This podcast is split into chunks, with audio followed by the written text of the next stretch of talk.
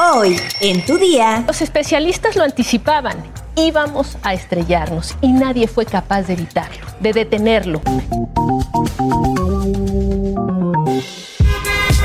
Tu día con el Universal. La información en tus oídos. En tus oídos.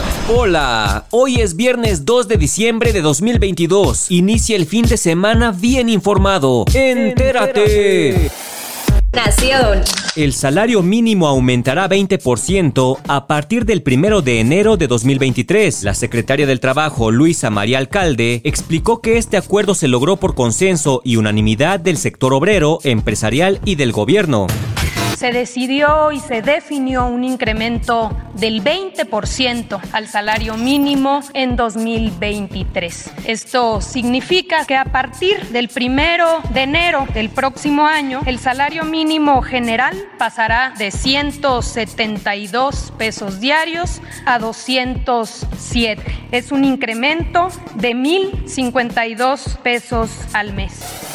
Metrópoli. Omar García Harfuch, secretario de Seguridad Ciudadana, informó que con el inicio del alcoholímetro de Sembrino se instalarán pruebas afuera de la zona de restaurantes y bares con el objetivo de que los conductores puedan medir el grado de alcohol antes de subir a su vehículo. En un evento en la sede del agrupamiento Ciclón, en donde estuvo presente el secretario de Movilidad, Andrés Lajous, el jefe de la policía enfatizó que se va a reforzar el operativo Conduce sin alcohol, que abarcará, como el año pasado, las salidas carreteras de la capital del país. En cuanto a los circuitos amistosos, como lo señalaron, funcionará con dos puntos diarios en plazas comerciales, parques y zonas de bares y restaurantes. Estos estarán de 12 a 18 horas y de 19 a 23 horas. Así que si tomas, no manejes.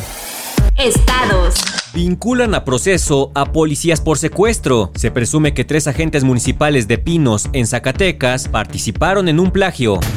La UNESCO nombra Ciudad del Aprendizaje a Querétaro. Reconocen el compromiso para impulsar la cultura y fomentar políticas que brinden oportunidades. Un presunto sicario terminó linchado y colgado en un árbol en Tabasco. El presunto delincuente era originario del municipio de Pichucalco, Chiapas, y hasta el momento ninguna autoridad se ha pronunciado sobre estos hechos. Mundo.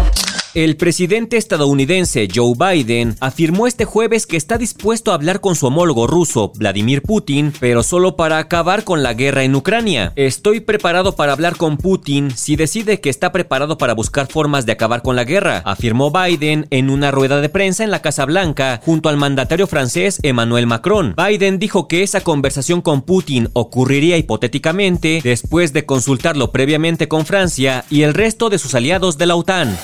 Qatar 2022. No podemos pensar que esto fue un accidente que es cuestión del técnico, que no supo manejar un equipo que tenía para más o que con cambiar al presidente de la federación se va a resolver. Luego de que la selección mexicana quedara fuera del Mundial de Qatar 2022, tras no conseguir los puntos necesarios para avanzar a octavos de final, la periodista Denise Merker dio un duro mensaje en donde exigió cambios en la Liga Mexicana. En una editorial de su noticiario, En Punto, la conductora manifestó algunas claves que pueden hacer cambiar el rumbo de la selección mexicana, pues aseguró que este último fracaso ha sido el más grande que ha tenido el fútbol mexicano en los últimos 28 años y añadió que dio mucha pena vivir ese frustrante final. Y los especialistas lo anticipaban.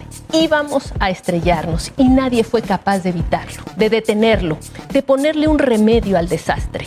No importa qué directivo sepa más o crea que sabe más, lo que importa es que entre todos reúnan todo lo que saben para hacer un proyecto triunfador. Asimismo, señaló que se tiene que permitir el acceso a nuevos compradores en materia de derechos de televisión y criticó a la Liga Mexicana por su sistema de competencia, pues no se puede aspirar a la excelencia con una liga en la que se clasifican 12 de 18 equipos a su fase final, muy fácil, en donde se premia la mediocridad. Finalmente recordó que se aproxima el Mundial de 2026, ante ello, espera que se tomen decisiones. El fracaso aparatoso del Mundial da rabia. Faltan 42 meses para el silbatazo que pondrá en marcha el Mundial 2026, el de Canadá, Estados Unidos y México. Ojalá se tomen decisiones, de las que duelen, como dolió hoy a la afición. Pero pues siempre decimos lo mismo cada cuatro años y nunca pasa nada. Espectáculos. Mon Laferte ya es mexicana. El miércoles 30 de noviembre, la cantante nacida en Chile recibió su carta de naturalización como ciudadana mexicana en una ceremonia a cargo de la Secretaría de Relaciones Exteriores, evento que estuvo encabezado por el canciller Marcelo Ebrard. Él mismo fue quien entregó 103 cartas de naturalización que otorgan la nacionalidad mexicana a personas de más de 25 países que lo solicitaron voluntariamente y cumplieron con los requisitos que las leyes mexicanas establecen. Después de que Ebrard tomara protesta a las nuevas personas mexicanas, Mon Laferte cantó el himno nacional y recibió aplausos al final de su interpretación.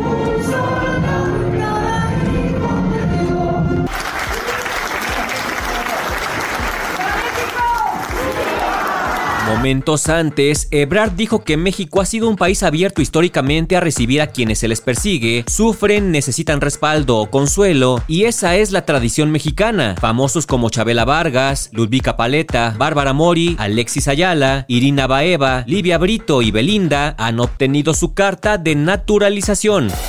¿Sabes cuál es la forma correcta de preparar pasta? Descúbrelo en nuestra sección menú en eluniversal.com.mx. Ya estás informado, pero sigue todas las redes sociales del Universal para estar actualizado. Comparte este podcast y el lunes no te olvides de empezar tu día. Tu, día, con, el Universal. ¡Vámonos!